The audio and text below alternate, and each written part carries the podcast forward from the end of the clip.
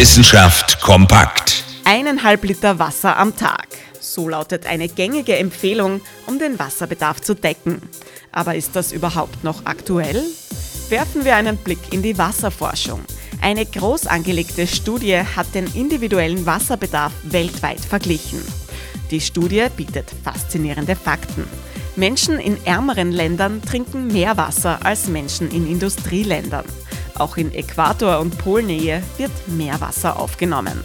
Abhängig ist der Wasserbedarf also unter anderem vom Klima und vom Wohlstand, aber auch das Geschlecht und die Art der Arbeit spielen eine Rolle.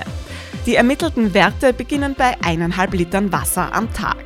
Aber auch sechs Liter am Tag und noch mehr sind unter Umständen normal.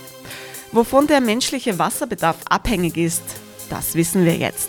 Als nächstes können wir daran arbeiten, Wasser weltweit wirklich sauber und trinkbar zu machen. Interessante Themen aus Naturwissenschaft und Technik.